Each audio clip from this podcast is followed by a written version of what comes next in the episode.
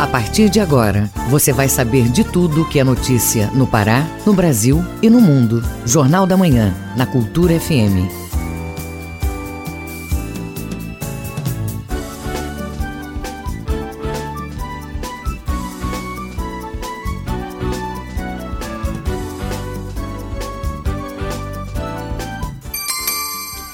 Sete horas e um minuto. Bom dia, ouvintes ligados na Cultura FM no portal Cultura.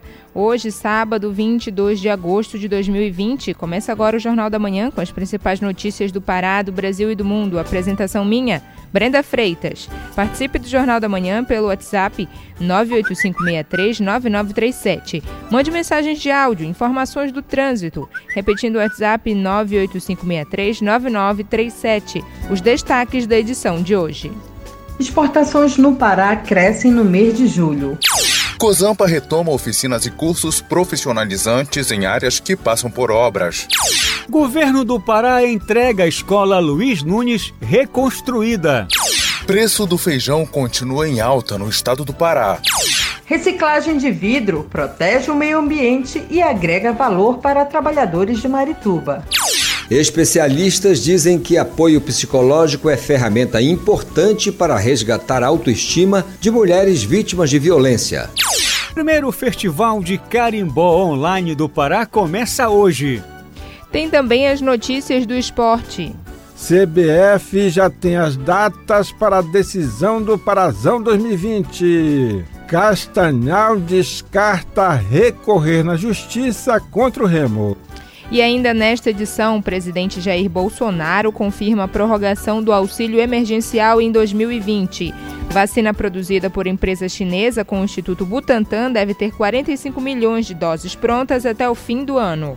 Equatorial Pará promove negociação de débitos em todo o estado.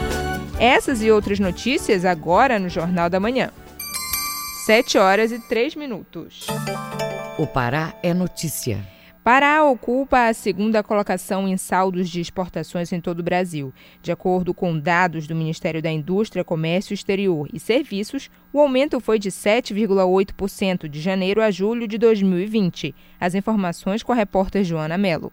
Mesmo diante da pandemia do coronavírus, as indústrias de minérios no Pará seguiram em atividades, mas adotando protocolos de segurança. O resultado disso elevou o Pará no ranking nacional das exportações e, com a abertura gradual dos mercados em junho, o volume de exportações alcançou um saldo positivo de 7,7 bilhões de dólares. O diretor de Geologia, Mineração e Transformação Mineral da SEDEM, Ronaldo Lima, avalia esse aumento. Em um comparativo com os produtos exportados pelo estado do Pará, a mineração tem uma contribuição bastante significativa para o saldo da balança comercial. Em 2019, o saldo Pará foi de 16,3 bilhões e a contribuição da mineração foi da ordem de 14 bilhões de dólares, o que correspondeu a 86%. Em 2020, com dados até o mês de junho, o saldo Pará está na ordem de 7,7 bilhões de dólares e a mineração da ordem de 6,2 bilhões, o que dá um percentual de 80,5%.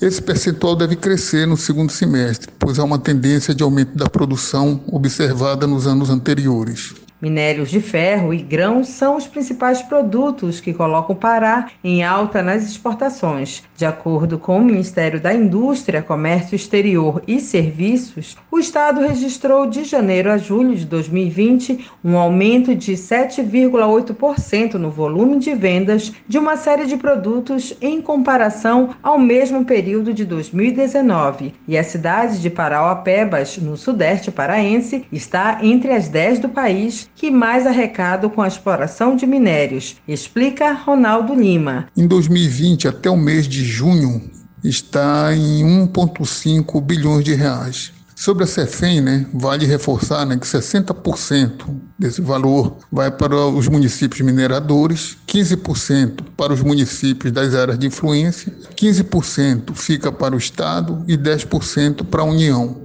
Nesse cenário, né, nós destacamos o município de Parauapebas, que é o município que mais arrecada pela exploração mineral, que ele arrecadou um pouco mais de 1,156 bilhões de reais em 2019 Na lista das exportações, os óleos minerais de petróleo ficaram em segundo lugar nas exportações do Pará, com a participação de 21% do total. O valor alcançado foi de 149 milhões de dólares. Entre os mercados asiáticos, a China é a principal compradora dos produtos paraenses. Joana Melo, Rede Cultura de Rádio.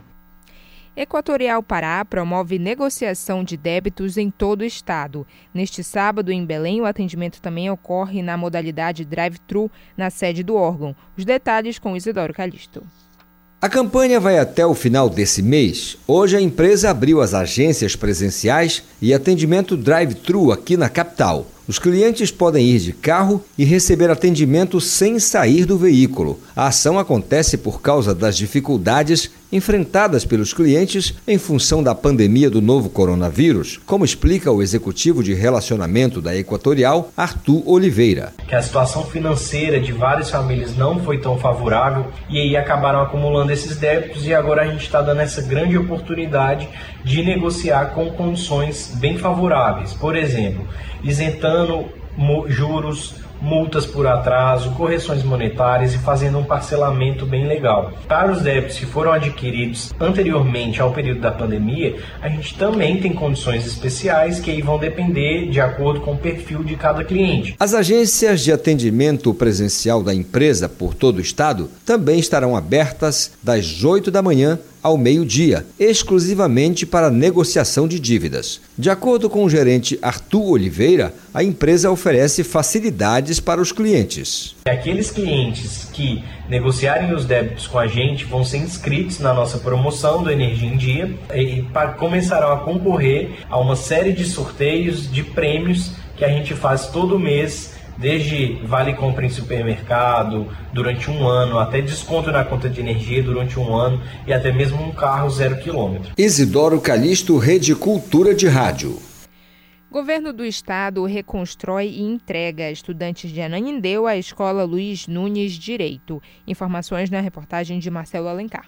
A escola foi toda reconstruída para oferecer mais qualidade educacional aos alunos e profissionais da área da educação. Essa é a 38ª unidade de ensino reconstruída desde janeiro de 2019. O governador Helder Barbalho participou da entrega da escola e destacou sobre a importância da educação. Poder reconstruir esta escola permitir que alunos estejam motivados a receber o ensino, que profissionais da educação estejam estimulados a doar o seu conhecimento, seguramente é aquilo que nós desejamos para a construção de um futuro melhor. O espaço conta com salas de aula climatizadas, laboratório de informática, sala de dança, bicicletário, biblioteca, sala de vídeo, auditório e quadra poliesportiva coberta. A escola Luiz Nunes Direito,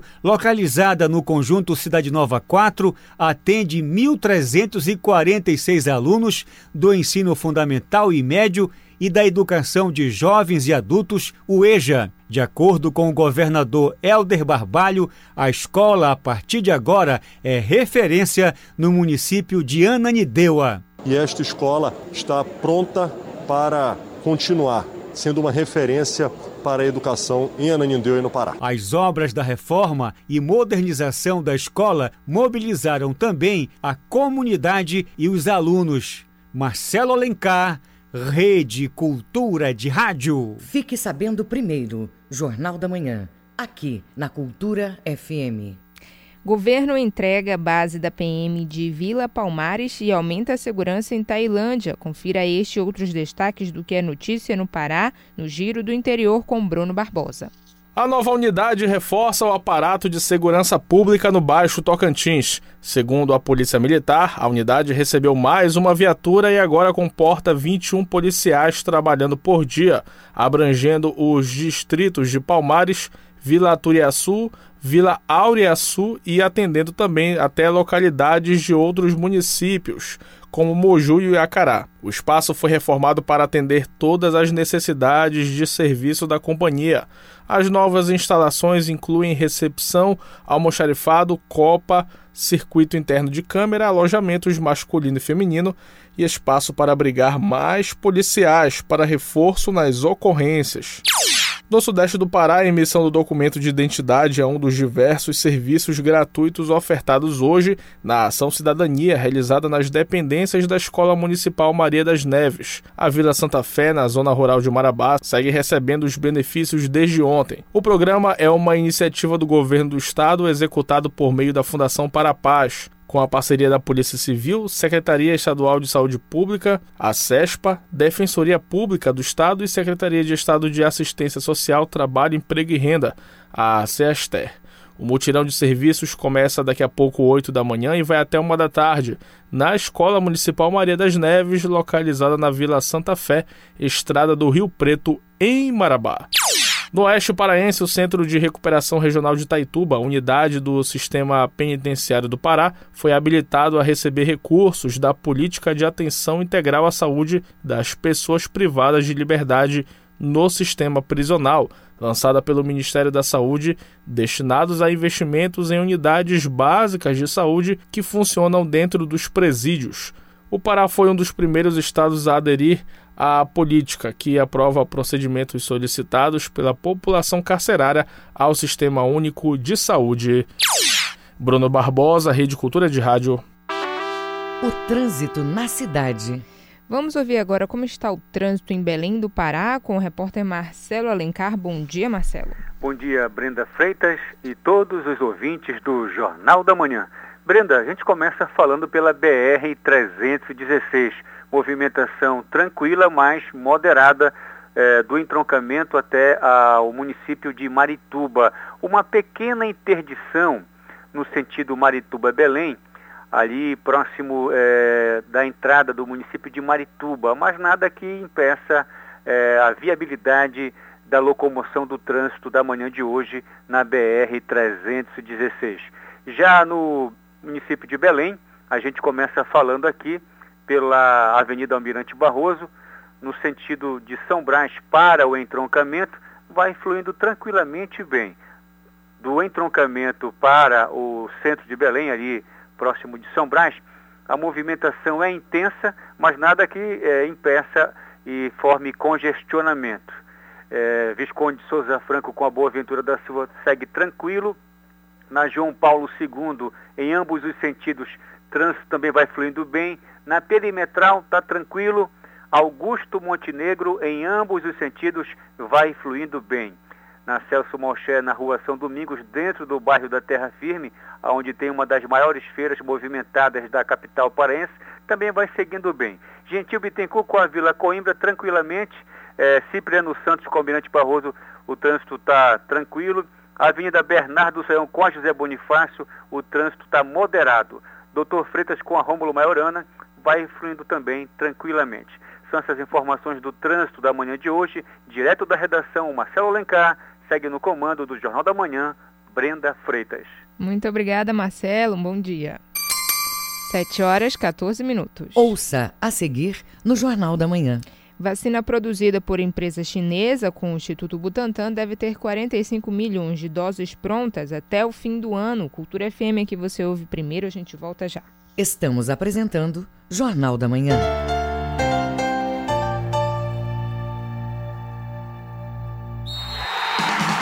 Segurança na zaga, confiança no meio e qualidade no ataque. A receita para um time de sucesso também é a receita para a sua casa. Na hora de comprar fios e cabos elétricos, escolha a Alubar Copertec.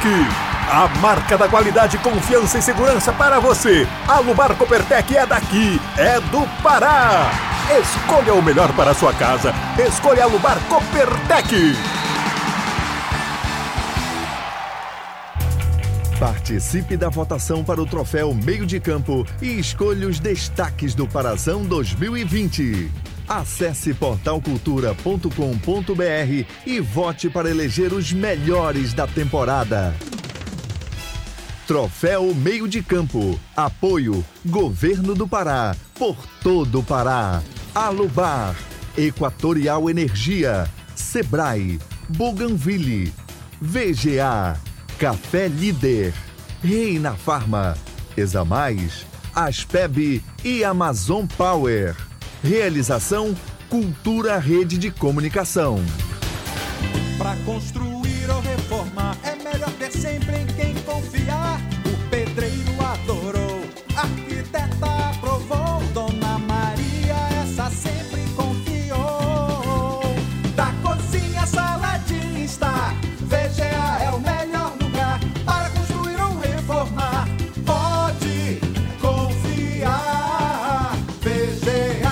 VGA Casa e Construção, Domingos Marreiros, entre 14 e Castelo. A última pipa do Zeca vai ficar pra história. A linha cheia de cerol cortou Fabinho, cortou Marcelo e o Tônio. Aí pegou um ciclista que ia passando, cortou também. Depois pegou a rede de energia elétrica. A cola misturada com vidro moído provocou um curto-circuito. Cortou a energia da escola, da igreja, do comércio, quase todo. E do hospital. A pipa do Zeca cortou a vida do seu Manuel. Não empine pipas perto da rede elétrica. Nenhuma brincadeira vale uma vida. Equatorial Energia. É tempo de se cuidar, mas também é tempo de cuidar de quem está ao seu lado. Por isso, dê uma força para o comércio do seu bairro. Afinal, eles sempre estiveram lá por você. Comprando dos pequenos negócios, você fica por perto de casa e ajuda a manter os empregos e a economia local funcionando. Compre do pequeno. Consulte as recomendações das autoridades locais. Uma iniciativa do Sebrae. A força do empreendedor brasileiro. pa.sebrae.com.br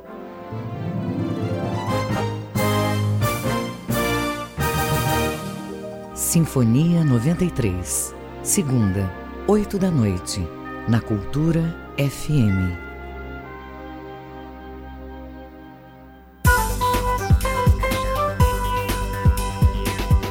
Voltamos a apresentar Jornal da Manhã. Previsão do tempo.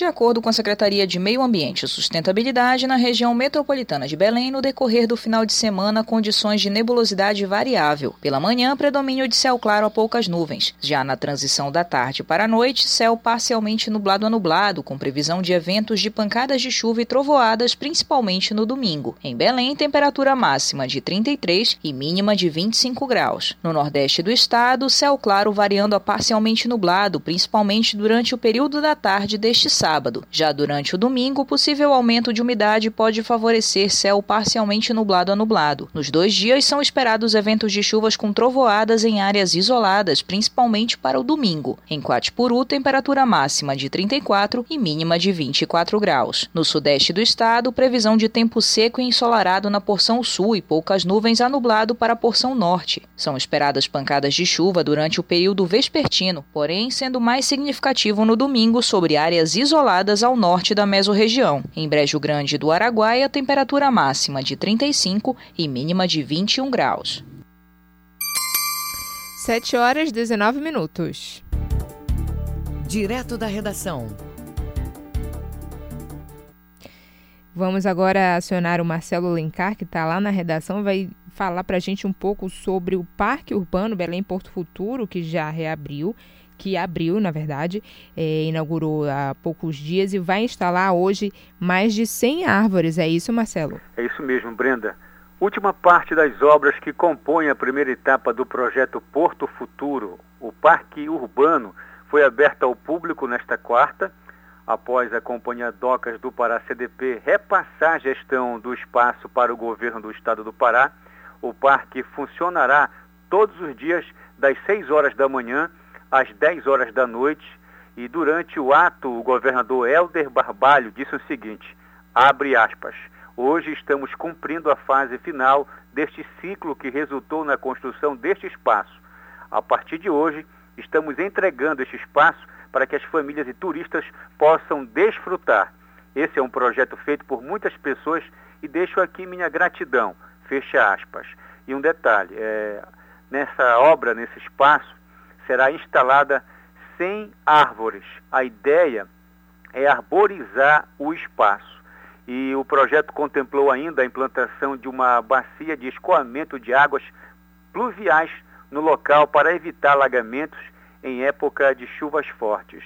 É, e um detalhe, Brenda, de acordo aqui com é, o Ministério do Desenvolvimento, né, foram investidos mais de 34 milhões de reais na construção do Parque Urbano Belém Porto Futuro, situação na área portuária da cidade, próximo às margens da Baía do Guajerá. O Porto Futuro é um projeto que tem como objetivo criar um polo de desenvolvimento na região, impulsionando atividades turísticas e o comércio local. Brenda, a expectativa é que 8 mil pessoas circulem pelo local diariamente. E o objetivo realmente agora é o plantio, segundo o governo, da instalação é, de mais de 100 árvores. Marcelo Alencar, direto da redação para o Jornal da Manhã, segue no comando do Jornal da Manhã, Brenda Freitas. Muito obrigada, Marcelo.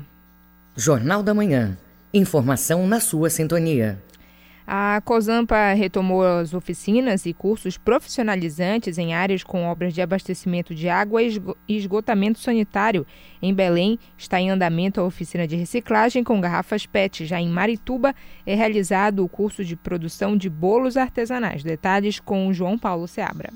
Além de ser responsável pelo abastecimento de água e o tratamento de esgoto, a Companhia de Saneamento do Pará, COSAMPA, também realiza ações sociais em áreas onde as obras da empresa estão sendo realizadas. Mas por conta da pandemia do novo coronavírus, essas ações ficaram suspensas nos últimos cinco meses. Porém, de acordo com o decreto estadual número 800 deste ano, as atividades presenciais de cursos livres estão autorizadas. Por esse motivo, as oficinas e cursos profissionalizantes promovidos pela COSAMPA retomaram essa semana em Belém e Marituba, cumprindo todos os protocolos rígidos de prevenção e higiene. Lene Oliveira, assessora de programas sociais, comenta a seleção dos cursos oferecidos e o que é esperado em relação ao público. A gente trabalha com os cursos profissionalizantes, que é o caso voltado para a área de alimentação, de estética. A gente sempre procura ver o que o mercado está em alta para a gente atender a população com essa demanda. O trabalho social ele tem esse objetivo, informar a população e beneficiar também ela através dessas ações socioeducativas. E no caso dos cursos, né, nas áreas que o social trabalha, é uma área de vulnerabilidade social muito grande, a gente seleciona essas pessoas que estão extremamente desempregadas, né, fora do mercado de trabalho, para que ela gere uma renda para ela através do curso. Ainda nesse mês, outras cidades como Castanhal, Oriximiná e Santarém, na vila de Alter do Chão, também retomam as atividades observando o distanciamento social. O objetivo é proporcionar o desenvolvimento da região, com atividades de conscientização do consumo de água, educação ambiental e capacitação profissional. A assessora de programas sociais, Lene Oliveira, fala que os resultados já podem ser vistos e que o foco está na conscientização. E a gente comprovou durante esse período que a gente trabalha, né, essa mudança vai servir para ela ter uma renda, né, que ela possa também estar tá acrescentando, divulgando, né, informando desse benefício que ela recebe através da companhia e da obra, né, que vai trazer mais saúde para a população. Então todas as nossas ações elas têm esse foco, né, conscientizar a população do benefício que ela está recebendo, né, de ter uma água com qualidade e principalmente né, que ela use de forma correta. Todos os cursos são para no máximo 20 pessoas, com a entrega de certificados aos alunos. João Paulo Seabra, Rede Cultura de Rádio. Belém discute acordo para a reciclagem de vidro há algum tempo. O material pode ser 100% reaproveitado, mas ainda não é utilizado dessa forma aqui na capital. A repórter Joana Mello tem os detalhes.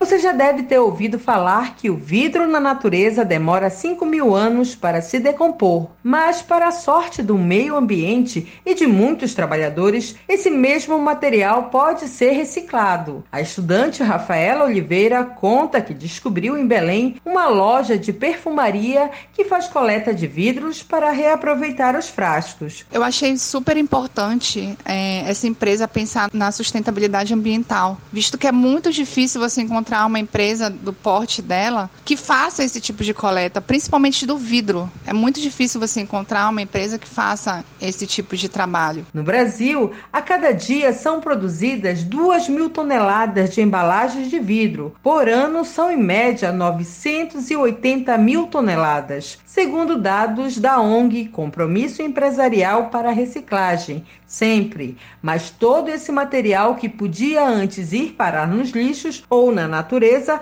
agora se tornou valioso nas mãos de trabalhadores de uma cooperativa de catadores do município de Marituba. O diretor-presidente, Otoniel Moraes, explica por que eles resolveram destinar o vidro para a reciclagem. A novidade hoje, e por que estamos recebendo, é porque hoje nós fizemos parceria em São Paulo, então estamos destinando diretamente para São Paulo, no município de Guarulhos, diretamente na fábrica. E a novidade é que na região metropolitana é só nossa cooperativa que está destinando o vidro. O vidro é um material 100% reciclável, mas a maioria das empresas ainda não reaproveita esse produto. Embora a Lei 12.305, de 2 de agosto de 2010, que instituiu a Política Nacional de Resíduos Sólidos, assegure que o reaproveitamento dos resíduos sólidos o que inclui o vidro, é de responsabilidade de todos, geradores de resíduos, poder público e sociedade, uma vez que a destinação correta do vidro ajuda a proteger o meio ambiente. Joana Mello, Rede Cultura de Rádio. Apoio psicológico é fundamental para mulheres vítimas de violência. Os atendimentos podem ser individualizados ou em grupos. As informações com o repórter Isidoro Calixto. A agressão física é apenas uma das formas de violência contra a mulher. Antes desse crime, é possível que a vítima sofra violência psicológica, moral, sexual e até patrimonial. Para todos esses casos, o amparo psicológico é um dos pilares essenciais para o reestabelecimento das vítimas, como explica a doutora Michele Mello, coordenadora do curso de psicologia da UNAMA. Ela vai precisar né, que haja esse apoio para que ela realize esse enfrentamento é, jurídico, né, atendendo os seus direitos fundamentais, para que essa violência ela possa ser cessada de vez e para que ela possa ter uma proteção diante desse agressor. Segundo Bárbara Sordi, coordenadora do grupo de pesquisa sobre violência doméstica da universidade, independentemente da forma de violência, na maior parte das vezes, as mulheres sentem medo de denunciar às vezes na mercê da dependência é, financeira ou dependência né, emocional nesse sentido e acabam se submetendo a esse tipo de situação. O meio familiar e os amigos podem ajudar a identificar uma relação abusiva e o suporte às vítimas pode acontecer de várias maneiras. Segundo Bárbara Sordi, a violência atinge mulheres de todas as classes sociais e todas elas necessitam de uma rede de apoio. Então é muito importante que elas tenham algum lugar, um espaço de confiança para que elas possam ser acolhidas. Então, familiares, amigos que possam, que identifiquem isolamento social, um embotamento, ou seja, essa pessoa está mais contida, mais retida, enfim, que possam ofertar ajuda e entender que nós temos serviços, acompanhamento psicológico que podem fortalecer essa mulher para uma denúncia, para um afastamento, para o que ela julgar melhor dentro da sua condição que ela se encontra. Quando o assunto é a violência doméstica, a psicologia tem papel fundamental no atendimento às mulheres. Isidoro Calixto, Rede Cultura de Rádio. Viva com saúde. A vacina Coronavac, produzida por uma empresa chinesa em parceria com o Instituto Butantan, deve ter 45 milhões de doses prontas até o fim deste ano. O repórter Ricardo Rodrigues, da agência Rádio Web, tem os detalhes. A Coronavac deve estar pronta já em dezembro. A vacina desenvolvida pela companhia chinesa Sinovac está em teste no Brasil e em outros países. De acordo com o governo de São Paulo, 45 milhões de doses estarão à disposição do Ministério da Saúde no último mês do ano. A informação foi divulgada primeiramente pelo governador João Dória e confirmada pelo secretário da Saúde, Jean Gorenstein, que explicou o cronograma da Coronavac. A entrega desse estudo já a partir da segunda quinzena de novembro, estão, portanto, dentro dos prazos. Eh, nós temos, em paralelo, a própria Agência Nacional de Vigilância acompanhando e orientando eh, os segmentos desses estudos para que nós possamos ter uma chancela muito mais rápida, de uma aprovação muito mais rápida da vacina, já para o início de dezembro. Depois da primeira remessa, outras 15 milhões de doses deverão ser produzidas. O governo de São Paulo busca ainda doações para aumentar a capacidade de produção do Instituto Butantan, para chegar à marca de 120 milhões de vacinas produzidas. Dória disse que a vacina estará disponível não só para os paulistas, mas para todos os brasileiros por meio do SUS. Agência Rádio Web de São Paulo, Ricardo Rodrigues. O Mundo é Notícia. Ouça agora o que é destaque no mundo, no Giro Internacional, informações com Ana Tereza Brasil.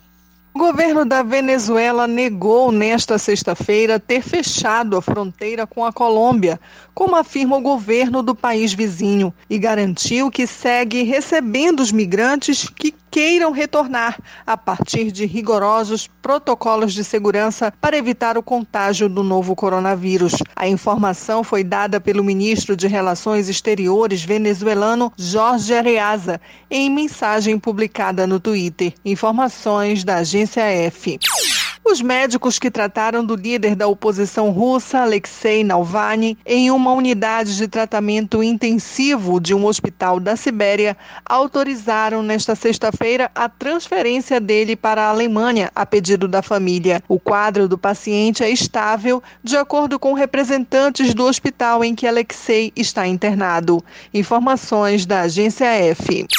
A Organização Mundial da Saúde espera que a crise do coronavírus possa acabar em menos de dois anos, afirmou o chefe da OMS, Tedros Adhanom, nesta sexta-feira. Segundo ele, a gripe espanhola que emergiu em 1918, levou dois anos para terminar. Mas a situação vivida agora, no século XXI, tem agravantes por conta das tecnologias e maior mobilidade das pessoas pelo mundo, o que faz o vírus ter mais chance de se difundir, ponderou Tedros Adhanom. Informações da agência Reuters.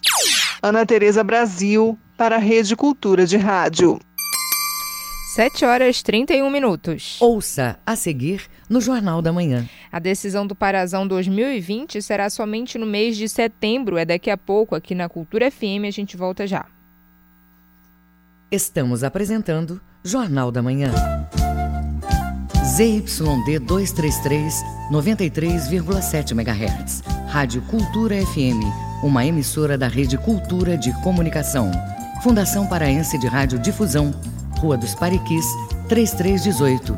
Base operacional, Avenida Almirante Barroso, 735, Belém, Pará, Amazônia, Brasil.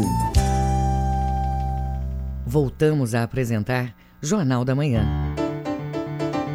Tábuas de Marés. Em Belém, maré baixa às 8h43 da manhã, alta 1h38 da tarde e baixa novamente às 9h24 da noite. Em Salinas, maré alta às 9h45 da manhã, baixa às 4h24 da tarde e alta novamente às 10h08 da noite. Em Bosqueiro, maré baixa neste momento, alta ao meio-dia e 56 e baixa novamente às 8h04 da noite. 7 horas 33 minutos. Esporte. A decisão do Parazão 2020 será somente no mês de setembro. Informações do esporte agora com Manuel Alves. O Campeonato Brasileiro da Série C terá sequência hoje, pelo menos para um dos dois clubes paraenses que estão na disputa. É o Paysandu, que volta a campo hoje às 7 horas da noite no estádio da Cruzu para jogar contra o 13 da Paraíba com arbitragem de Alisson Furtado e bandeiras de Samuel Silva e Washington Monteiro, que são da Federação do Tocantins. Na classificação do Grupo A da Série C, o Paysandu é o sétimo colocado com um ponto e o 13 da Paraíba o nono colocado com zero. O técnico Ali dos Anjos diz o que o Paysandu poderia mostrar de novo hoje no gramado, em comparação ao que ele apresentou contra o PFC Paragominas. Eu acredito que o que possa mudar, em relação principalmente ao último jogo, é nós termos a capacidade de aproveitar mais as chances criadas. Nós não podemos dar o luxo, né, ou permitir que aconteça você criar 15 bolas paradas ofensivas e você não aproveitar essa dinâmica de jogo independente das bolas paradas. Eu acredito que nós tivemos um primeiro tempo muito, muito, muito agudo em cima do, do Paragominas. Caso aproveitemos, criemos e aproveitemos as chances que possam surgir, nós podemos fazer sim um jogo bom e naturalmente com resultado satisfatório. Quanto ao time que vai entrando em campo hoje contra o 13 da Paraíba, o técnico Hélio dos Anjos disse que só vai informar a escalação momentos antes da bola rolar. Mas pode ser que o meia Juninho, que veio do Mirassol de São Paulo, apareça na equipe. Juninho diz qual o melhor setor do campo que ele gosta de jogar e a sua posição de origem. Me sinto à vontade também ali no, como atacante de beirada, mas a minha posição de origem é meio campo. Então, com certeza eu naturalmente eu me sinto mais à vontade no meio. Mas também não tenho preferência, eu acho que eu vim aqui para ajudar o, o clube, ajudar a equipe, então aonde tiver a oportunidade de jogar eu vou procurar dar meu melhor. Quanto ao Clube do Remo, ele só joga na segunda-feira, às 8 horas da noite, no estádio Frei Epifânio da Abadia, contra o Imperatriz do Maranhão. O volante de Jalma foi o jogador disponibilizado para entrevista ontem no Baianão. Ele diz se está mais como defensor ou mais como criador na engrenagem do time comandado pelo técnico Mazola Júnior. As duas, eu tenho a responsabilidade tanto de marcar quanto de atacar, né? Tanto de fechar o espaço. Ele dá essa liberdade não só para mim, pro, pro Gelson, o próprio Lucas e, e Júlio, que estão do outro lado. Então a gente tem essa liberdade tanto de, de atacar, mas tem a nossa responsabilidade também de marcar.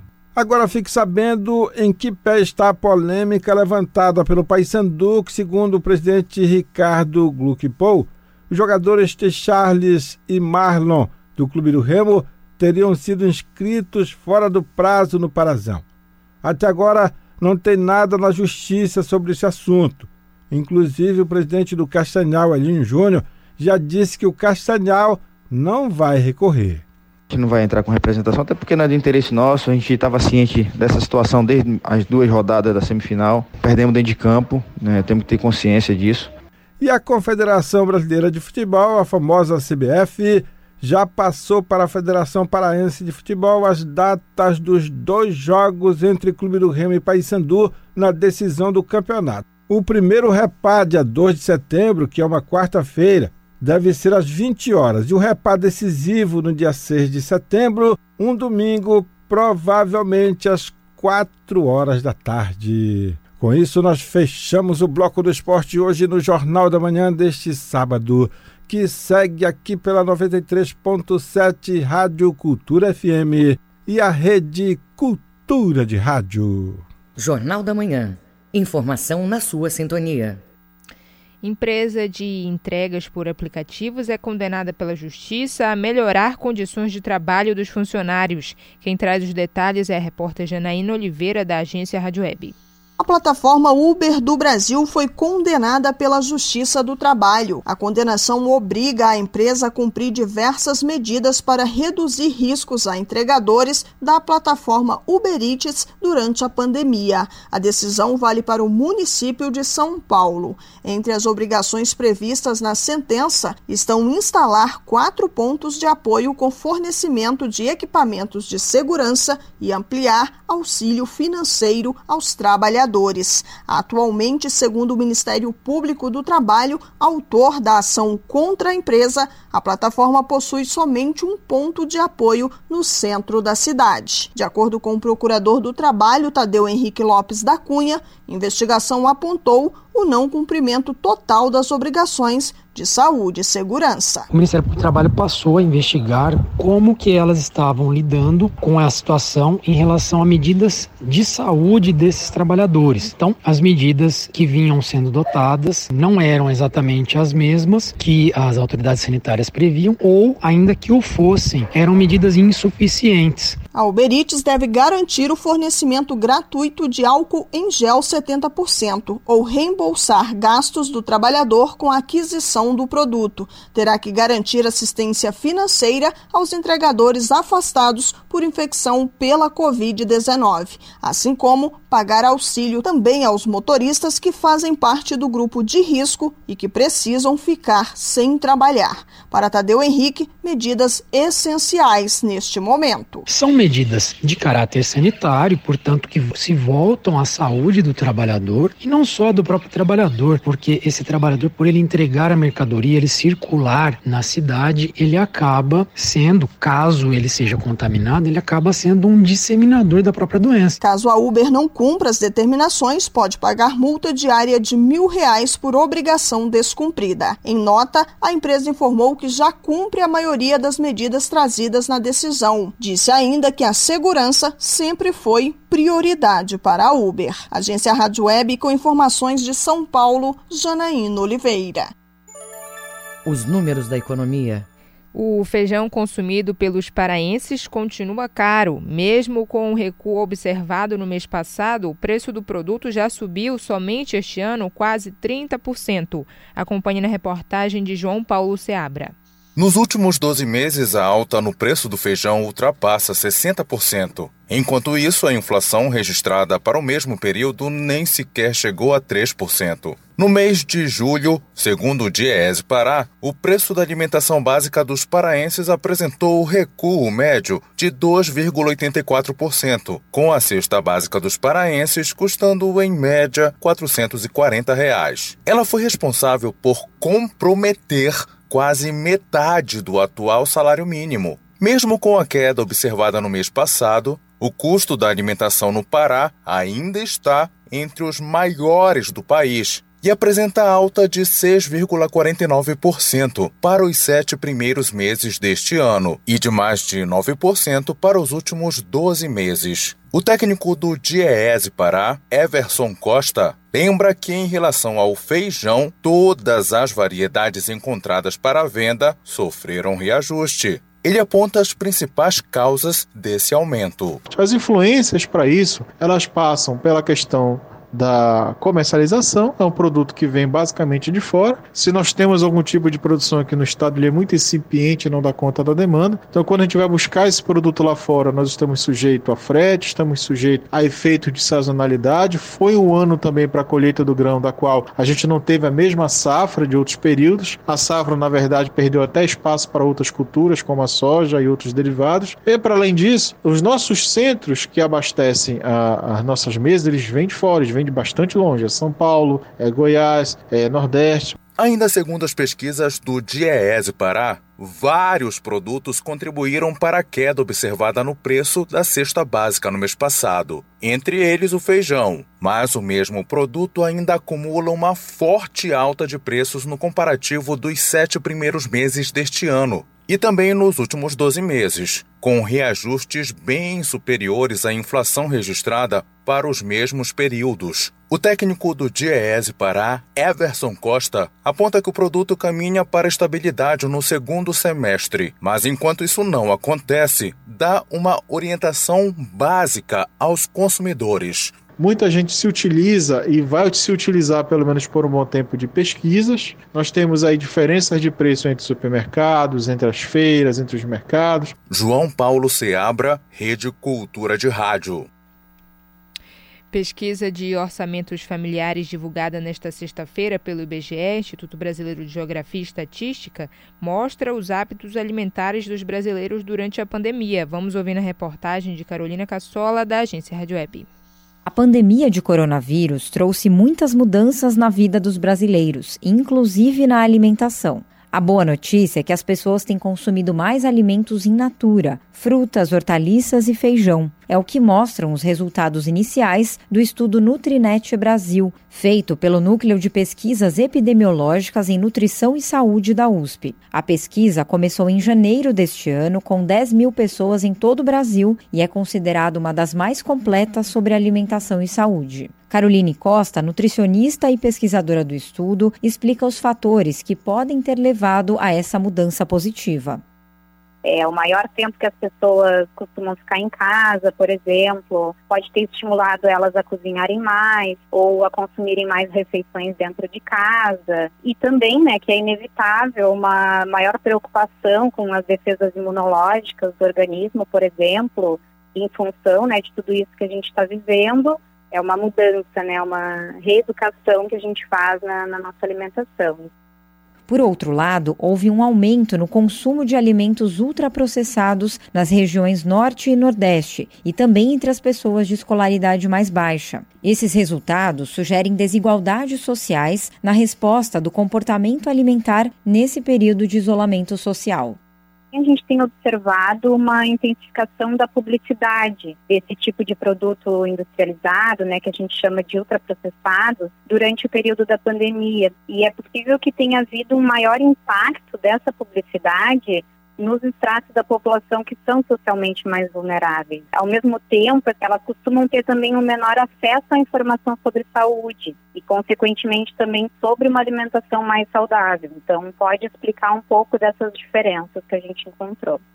A pesquisa vai acompanhar 200 mil pessoas durante 10 anos. O intuito é investigar a relação entre padrões de alimentação e o desenvolvimento de doenças crônicas. Para participar, é preciso morar no Brasil, ter pelo menos 18 anos de idade e acesso à internet. Para mais informações, acesse o site nutrinetbrasil.fsp.usp.br.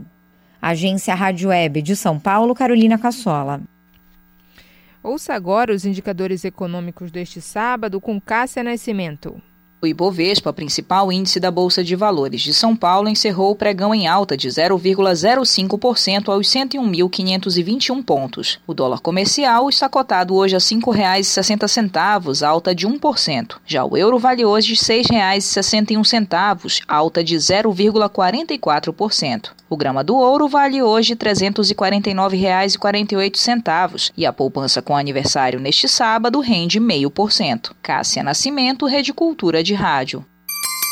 7 horas 47 minutos. Ouça a seguir no Jornal da Manhã. Presidente Jair Bolsonaro confirma a prorrogação do auxílio emergencial em 2020. Cultura FM que você ouve primeiro, a gente volta já. Estamos apresentando Jornal da Manhã.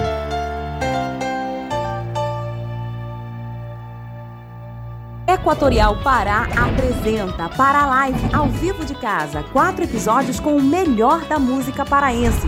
MPP com Pedrinho Cavalero e Maria Lídia. O Brega de Rebeca Lindsay e Vanderlei Andrade. Instrumental com Nego Nelson e Manuel Cordeiro.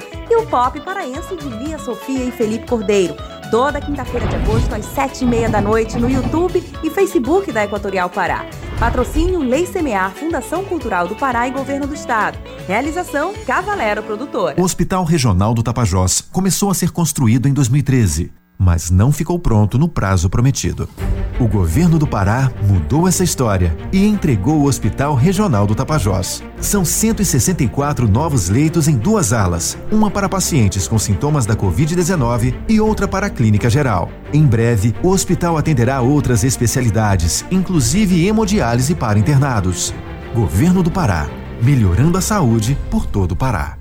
Sabia que dá para reconhecer um bom café pelo tempo que o sabor permanece no paladar? O Café Líder investiu alto na revitalização completa de suas embalagens, no processo de torra, na moagem e na rigorosa seleção de grãos. Quer saber o resultado de tudo isso? Vem tomar um cafezinho no Líder agora mesmo. Tá quentinho, cheiroso e mais gostoso do que nunca. Café Líder. Mais sabor, mais prazer.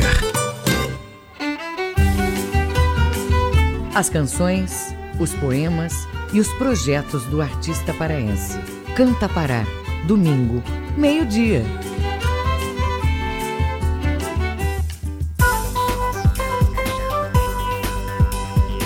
Voltamos a apresentar Jornal da Manhã. Previsão do tempo.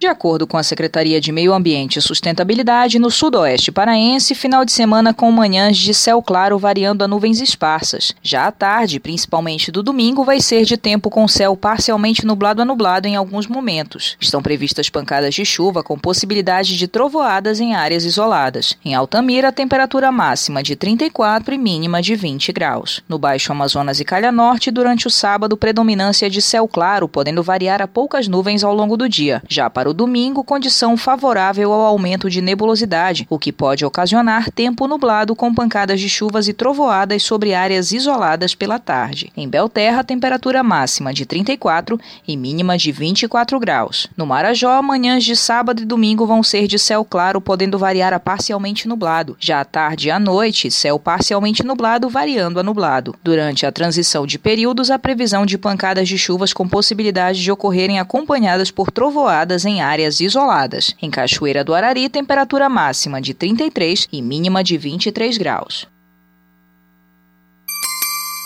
7 horas e 50 minutos. Política. Presidente Jair Bolsonaro confirma a prorrogação do auxílio emergencial em 2020. Detalhes na reportagem de Yuri Hudson, da agência Rádio Web. Em visita ao Rio Grande do Norte, o presidente Jair Bolsonaro confirmou nesta sexta-feira que o auxílio emergencial durante a crise do coronavírus será pago até dezembro, mas que não sabe o valor. A declaração foi feita na cidade de Ipanguaçu, onde o presidente participou da entrega simbólica de 23 sistemas de dessanilizadores do programa Água Doce, além do anúncio de ampliação de crédito para a carnicultura. Bolsonaro destacou o custo do auxílio emergencial para o governo federal, mas assegurou que a ajuda será concedida até o fim do ano. Foi bem-vindo, mas ele custa 50 bilhões de reais por mês. Infelizmente, ele não pode ser definitivo, mas vamos continuar com ele, mesmo que seja com valores diferentes, até que a economia realmente possa pegar em nosso país. Porque a maior dignidade que nós podemos ter nessa terra é ter um emprego razoável. É isso que nós buscamos para todos vocês. É isso que nós queremos para o Brasil. Vai ser até dezembro, só não sei o valor. Durante o discurso, o presidente adotou um tom mais ameno e também aproveitou para fazer afagos à Câmara dos Deputados. Na quinta, os deputados decidiram manter o veto de Bolsonaro, derrubado pelo Senado, que proíbe reajustes salariais de servidores públicos até o fim de 2021. Logicamente, o legislativo não é um corpo único. Ali tem as várias correntes.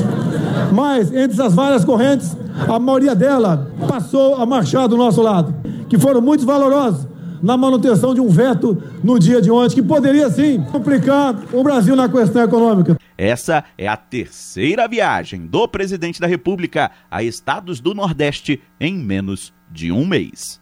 Agência Rádio Web, de Brasília, Yuri Hudson. Jornal da Manhã. Informação na sua sintonia. Farmacêuticos passam a ter a responsabilidade técnica exclusiva em drogarias e farmácias, de acordo com decisão do Supremo Tribunal Federal, STF. A repórter Denise Coelho, da agência Rádio Web, é quem traz as informações. O Supremo Tribunal Federal decidiu que a responsabilidade técnica em farmácias e drogarias é exclusiva do farmacêutico registrado nos conselhos profissionais, é o que prevê a Lei 13.021 de 2014. Essa vitória da profissão farmacêutica foi obtida no julgamento do recurso movido por um técnico de farmácia, Proprietário de uma farmácia, ele pleiteava na justiça a responsabilidade técnica em sua drogaria no município de Contagem, em Minas Gerais. O processo começou a ser julgado em 14 de agosto e foi definido na última quinta-feira, dia 20. Foram seis votos favoráveis dos ministros do STF ao Conselho Regional de Farmácia de Minas Gerais e ao Conselho Federal de Farmácia. No julgamento do recurso pelo STF, foi primordial a contratação pelas entidades de um dos escritórios de advocacia mais importantes do país, além dos pareceres favoráveis da Procuradoria-Geral da República, a Advocacia Geral da União, a Agência Nacional de Vigilância Sanitária, Anvisa, e a Consultoria Jurídica do Ministério da Saúde. Todos foram unânimes em reconhecer o farmacêutico como único profissional legalmente autorizado e habilitado a assumir a responsabilidade técnica de farmácias e drogarias. O primeiro voto favorável aos farmacêuticos no STF foi justamente o mais importante, o do relator do processo, o ministro Marco Aurélio de Mello. Na visão do relator, a responsabilidade por uma drogaria sem diploma universitário causa prejuízo ao cliente, deixando o usuário desguarnecido de informações em relação ao medicamento prescrito, bem como ao uso inadequado e irracional desses produtos. Agência Rádio Web de Brasília, Denise Coelho. Sírio de Nazaré realiza campanha solidária para ajudar famílias carentes em Belém. Saiba os detalhes como funciona o projeto na reportagem de Marcelo Alencar.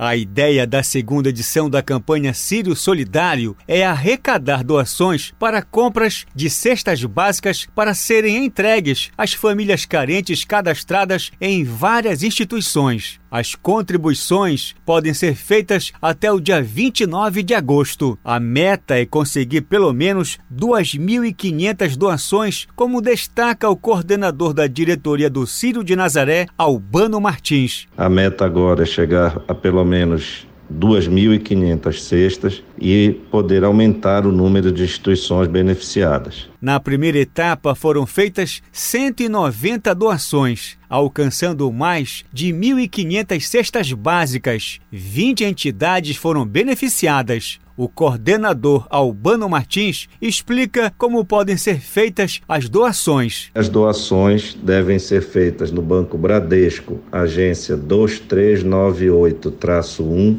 conta corrente 15666-3, ou na Cicobi, agência 4609, conta 10221-0. As duas contas pertencem às obras sociais da Paróquia de Nazaré. A campanha começou nesta quinta e ainda será divulgada pela TV e todas as mídias sociais do Círio de Nazaré. Marcelo Alencar, Rede Cultura de Rádio.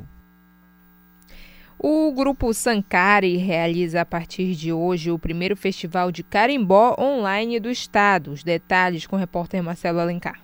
A programação é online pelo Facebook e YouTube. Festival Pau e Corda do Carimbó e segue até o próximo sábado, dia 29. Para as crianças, a diversão é garantida com várias atividades e muitas brincadeiras com o personagem Pirô e contação de histórias com Lucas Alberto do Casarão de Bonecos. A idealizadora e produtora do Festival do Carimbó Online, Neire Prestes, detalha como vai funcionar o evento. Nós vamos fazer tudo online, pelo Facebook e pelo YouTube, né? Do festival, no caso. Nós vamos ter a apresentação do Hudson Pirô, ele vai contar umas histórias, isso no decorrer da semana. Todos os dias vai haver alguma coisa voltada para a criança e também para as oficinas que seriam realizadas ao vivo, mas que como não podem, nós tivemos que gravar e vai estar disponível no YouTube para todo o Brasil ver, para todo mundo ver.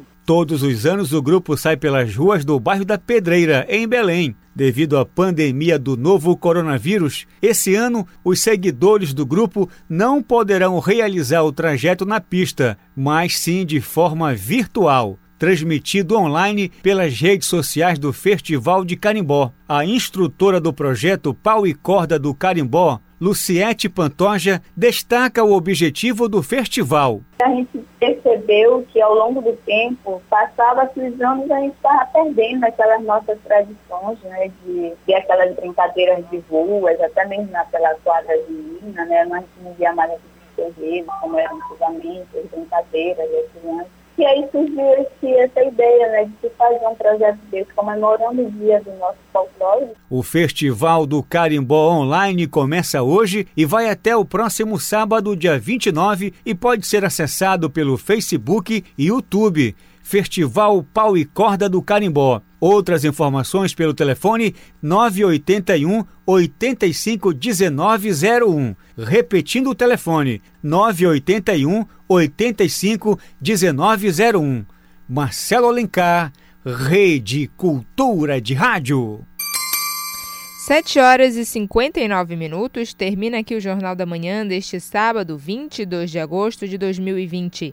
Apresentação minha, Brenda Freitas. Se você perdeu essa ou outras edições do Jornal da Manhã, acesse a conta do Jornalismo Cultura no cashbox.fm. Outras notícias você confere a qualquer momento na nossa programação. Um excelente sábado para você e até segunda-feira. O Jornal da Manhã é uma realização da Central Cultura de Jornalismo.